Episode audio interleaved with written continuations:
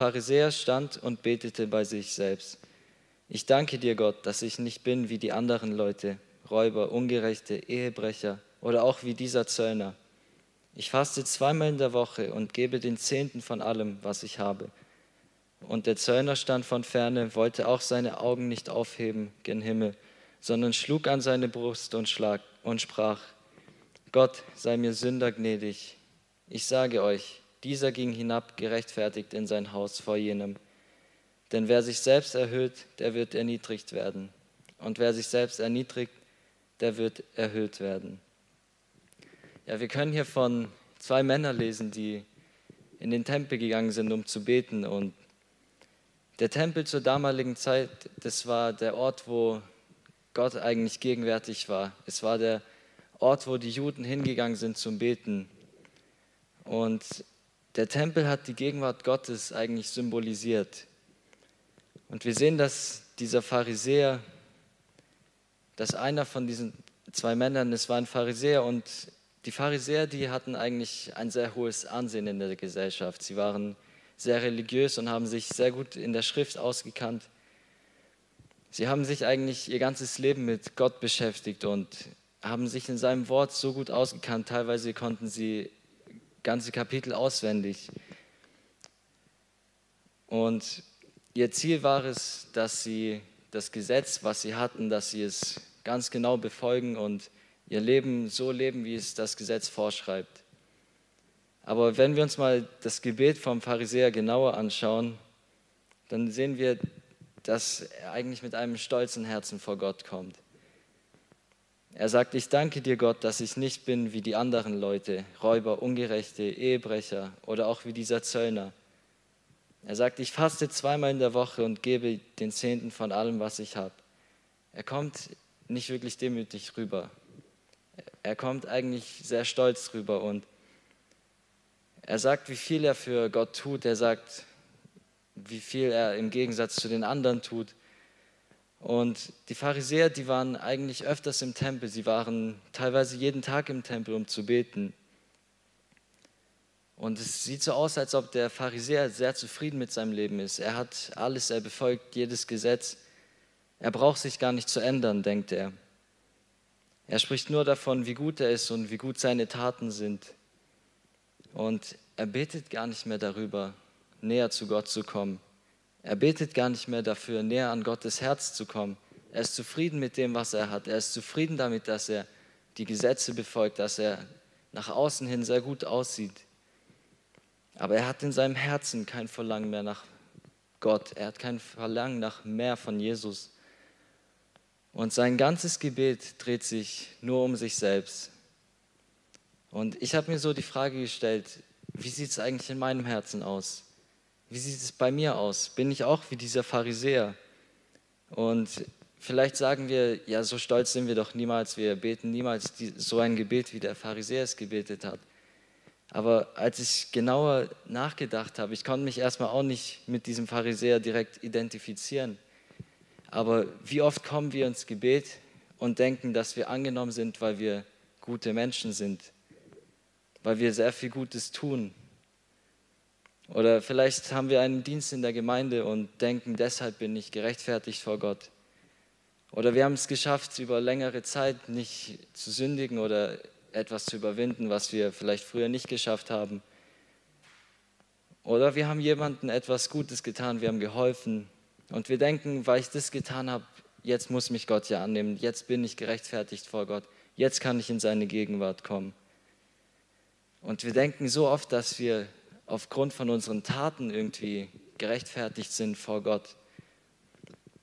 Aber diese Dinge, die haben keinen Wert, wenn wir denken, dass wir durch sie vor Gott bestehen können.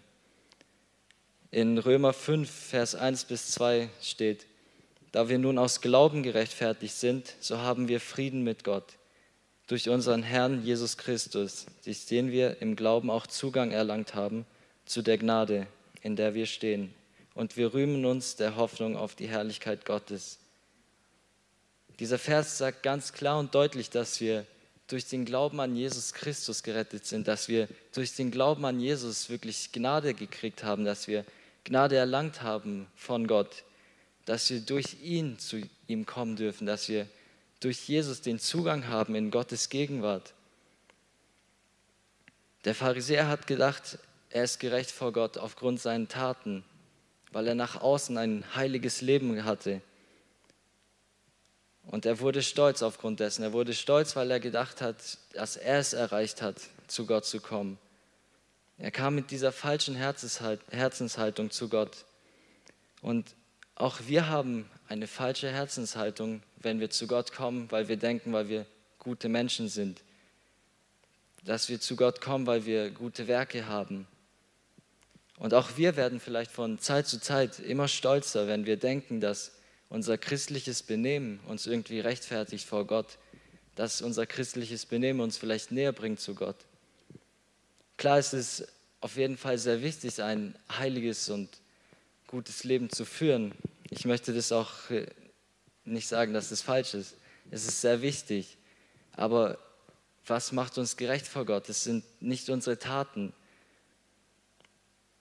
Und kein Gott, Gott hat keinen Gefallen daran, wenn wir stolz zu ihm kommen, wenn wir zu ihm kommen und denken, dass diese Dinge uns irgendwie heilig machen vor ihm. Und was mir auch aufgefallen ist, der Pharisäer hat gebetet über die anderen. Danke, dass ich nicht so bin wie sie. Er hat sich erhoben über sie. Er hat sich selber als wertvoller gesehen. Und auch wir sagen vielleicht nicht direkt so, Gott, ich bin besser wie der und, oder der, aber wir reden so oft schlecht über Menschen. Wir machen uns vielleicht oft lustig über Menschen, dass wir irgendwie besser dastehen können. Aber Gott widersteht auch unserem Gebet, wenn wir mit dieser Herzenshaltung kommen. Wenn wir immer noch mit schlechten Gedanken in unserem Herzen zu Gott kommen und trotzdem noch schlecht denken über Menschen, dann ist auch unsere Herzenshaltung falsch vor Gott. Und Jesus hat sehr oft mit Pharisäern diskutiert und er hat sie sehr oft kritisiert, weil sie sich an Gesetze gehalten haben und alles Gute getan haben. Aber ihre Einstellung im Herzen war falsch. Und dazu können wir vielleicht Lukas 11, Vers 37 bis 39 lesen. Da er aber in der Rede war, bat ihn ein Pharisäer, dass er mit ihm das Mittagsmahl äße. Und er ging hinein und setzte sich zu Tisch. Da das der Pharisäer sah, wundert er sich, dass er sich nicht vor dem Essen gewaschen hatte. Der Herr aber sprach zu ihm, ihr Pharisäer haltet, haltet die Becher und Schüsseln auswendig reinlich, aber euer Inwendiges ist voll Raubes und Bosheit. Ein Pharisäer hat Jesus eingeladen zum Mittagessen oder allgemein mit ihm zu essen und er war sehr verwundert darüber, dass Jesus sich nicht die Hände gewaschen hat. Normal war es für die Juden gewöhnlich, dass sie sich vor jeder Mahlzeit die Hände gewaschen haben. Sie wollten nichts Unreines in sich hineinbringen. Und Jesus kritisiert ihn hier, dass er sich an die ganzen Gesetze hält. Er wäscht sich vielleicht jedes Mal die Hände, bevor er isst. Aber sein Herz ist sehr böse. Sein Herz ist nicht da, wo es sein sollte. Und wir können nach außen hin sehr viel vorspielen. Wir können nach außen hin die besten Menschen sein. Wir können nett mit Leuten reden, aber trotzdem schlecht über sie denken. Und Gott sieht unser Herz, er kennt unsere Gedanken, er kennt unsere Herzenshaltung. Und ich möchte nicht, dass Gott über uns oder über mich dasselbe sagen muss, dass ich vielleicht nach außen hin gut aussehe, aber innerlich wirklich böse bin. Und Jesus möchte wirklich, dass in unserem Herzen die richtige Haltung ist, dass wir die richtige Herzenseinstellung haben vor ihm. Und ich habe mir auch die Frage gestellt, wie sieht denn diese richtige Herzenshaltung aus? Wie wünscht sich das Gott von uns? Und dafür haben wir das beste Beispiel eigentlich direkt danach, wenn wir uns den Zöllner anschauen. Der Zöllner war der andere Mann, wo mit dem Pharisäer auch in den Tempel gegangen ist. Und Zöllner war, wurden von der Gesellschaft eigentlich abgelehnt, sie waren nicht sehr beliebt, weil sie den Leuten eigentlich nur das ganze Geld abgezockt haben. Zöllner hatten mit Gott oder Religion gar nichts am Hut. Sie waren nicht bekannt, dass sie gute Leute waren und sie waren eigentlich in der Gesellschaft die untersten. Sie hatten vielleicht viel Geld, aber sie wurden nicht gut angesehen. Und was ich so besonders fand, war, dass Jesus trotzdem gesagt hat, dass das Gebet von diesem Zöllner, dass er danach gerechtfertigt war vor Gott. Und ich habe mir gedacht, wie kann es sein, dass dieser Zöllner, wo vielleicht sein ganzes Leben lang nur schlechte Sachen getan hat, wo den Leuten sein ganzes Leben lang nur das Geld aus der Tasche gezogen hat, wie kann er gerechtfertigt vor Gott sein? Und Dazu möchte ich, dass wir uns nochmal genau das Gebet des Zöllners anschauen, in Vers 13. Und der Zöllner stand von ferne, wagte nicht einmal seine Augen zum Himmel zu erheben, sondern schlug an seine Brust und sprach, O Gott, sei mir Sünder gnädig. Wenn wir uns den Zöllner genauer anschauen, dann fällt gleich auf, dass sein Gebet aus einem ehrlichen Herzen kam. Er wollte Gott nicht irgendetwas vorspielen, er wollte nicht Gott zeigen, guck mal, ich bin jetzt auch im Tempel, um zu beten, sondern er kommt wirklich ehrlich und demütig in Gottes Gegenwart. Er hat sich nicht probiert irgendwie zu rechtfertigen, er hat nicht probiert irgendwie zu sagen, Gott, ich habe doch auch gute Seiten, ich habe nicht nur Schlechtes an mir, ich habe bestimmt auch was Gutes in meinem Leben getan. Nein, er sagt wirklich ehrlich, Gott, vergib mir, ich brauche dich. Er erkennt, dass er ohne Gott nichts wert ist. Er erkennt, dass er ohne Gott nichts tun kann, dass sein Leben ohne Gott eigentlich wertlos ist. Und mir ist es so wichtig geworden, dass wir genauso wie dieser Zöllner ehrlich und mit der richtigen Herzenshaltung vor Gott kommen. Dass wir mit der richtigen Herzenshaltung demütig ins Gebet gehen in Matthäus 6, die Verse 5 bis 6, da sagt Jesus, und wenn du betest, sollst du nicht sein wie die Heuchler, denn sie lieben es, in den Synagogen und an den Ecken der Straßen stehen zu beten, damit sie von den Menschen gesehen werden. Wahrlich, ich sage euch, sie haben ihren Lohn dahin. Du aber, wenn du betest, so geh in deine Kammer, und nachdem du deine Tür geschlossen hast, bete zu deinem Vater, der im Verborgenen ist, und dein Vater, der im Verborgenen sieht, wird es dir vergelten. Jesus hat es gestört, dass die Leute, oder es waren hauptsächlich die Pharisäer, sie haben sich an den Straßenecken hingestellt, um zu beten, dass die Leute sehen, wie gut sie sind, dass die Leute sehen, dass sie so heilig sind und so viel beten. Aber Jesus hat ihre Herzen gesehen. Jesus hat gesehen, dass sie nur beten, weil sie Ansehen von den Leuten wollten. Er hat gesehen, dass sie mit einer falschen Einstellung zu Gott gekommen sind. Und Jesus sagt, dass ihr Lohn dahin ist. Er sagt damit, dass diese Gebete keinen Wert vor Gott haben. Und es ist mir so klar geworden, dass wenn meine Herzenshaltung falsch ist, wenn ich mit einer falschen Herzenshaltung ins Gebet gehe, dann hat mein, Gott genau, mein Gebet genauso wenig Wert vor Gott und auch wir gehen vielleicht oft so heuchlerisch ins Gebet.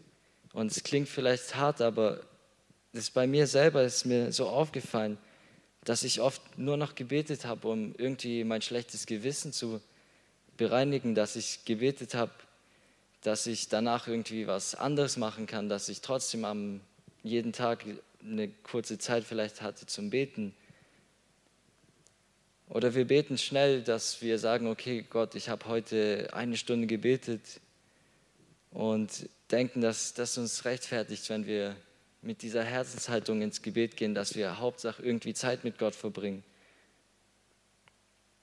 Aber oftmals sehen wir uns gar nicht mehr nach Gott. Wir sehen uns nicht nach seiner Gegenwart, sondern wir beten nur noch, weil es als Christ gehört sich so und wir beten, um irgendwie Gott etwas zu beweisen oder anderen Menschen was zu beweisen. Und ich habe mir die Frage gestellt, wie muss sich Gott dabei fühlen? Wie fühlt sich Gott, wenn wir beten, ohne es wirklich ernst zu meinen, wenn wir nicht ehrlich zu Gott kommen? Jesus sagt aber, dass wir nicht mit einem heuchlerischen Herz beten sollen. Er möchte wirklich ehrliche Herzen. Er möchte Herzen, die sich nach mehr nach ihm ausstrecken. Dass er möchte Herzen, die wirklich nichts anderes wollen als Gottes Gegenwart. Das Lobpreisteam darf schon gerne nach vorne kommen. Und was mir auch so wichtig geworden ist, Jesus hat gesagt, wenn ihr betet, dann geht in ein Zimmer oder euer, Kammer, euer Kämmerlein und schließt die Tür hinter euch zu. Und es ist mir in der letzten Zeit so wichtig geworden, dass wir wieder neu an diesem Ort kommen, wo wir still sind vor Gott, dass wir neu an diesen Ort kommen, wo wir alleine sind mit Gott, wo nichts anderes um uns herum irgendwie unsere Aufmerksamkeit raubt, sondern dass wir wirklich an diesen Ort kommen und ehrlich zu Gott sind, dass wir an diesen Ort kommen, wo es nur um Gott geht, dass es nicht um uns geht. Und ich möchte uns ermutigen, jeden Einzelnen, wenn wir die nächste Zeit auch beten, lass uns wirklich zu Hause einen Ort finden, wo wir sagen, okay Gott, ich möchte diesen Ort ganz bewusst in deine Hände legen. Ich möchte meine Zeit ganz bewusst in deine Hände legen. Und ich bin mir sicher, wenn wir mit der Einstellung kommen, dass wir wirklich nichts vor Gott sind, wenn wir wirklich demütig vor Gott kommen, wie dieser Zöllner, dass wir sagen, Gott, ich habe eigentlich nichts, was ich dir geben kann. Ich habe nichts, was mich rechtfertigt vor dir. Dann bin ich sicher, dass Gott in unserem Leben etwas tun möchte, dass er wirklich Veränderung schenkt, dass er Veränderung in unseren Gedanken schenkt, dass wir nicht mehr schlecht über Menschen denken, dass wir uns nicht selber erheben über andere, sondern wirklich demütig vor ihm sein können. Und lass uns wirklich, ich weiß nicht, was für Vorsätze du dir gemacht hast für das neue Jahr, aber lass uns wirklich diese Vorsätze machen, dass wir mit einem ehrlichen Herzen vor Gott kommen möchten, dass wir wirklich jeden Tag in seine Gegenwart kommen möchten, weil wir uns sehnen nach mehr von ihm, dass wir nicht beten, weil wir denken, irgendwie gerechtfertigt zu sein aus unserer Kraft. Und dass wir auch nicht beten aus einer falschen Einstellung, sondern lass uns wirklich so ehrlich vor Gott sein. Und wie dieser Zöllner auch gesagt hat, vergib mir, wo ich gesündigt habe, vergib mir, wo ich Dinge getan habe, wo dich enttäuscht haben.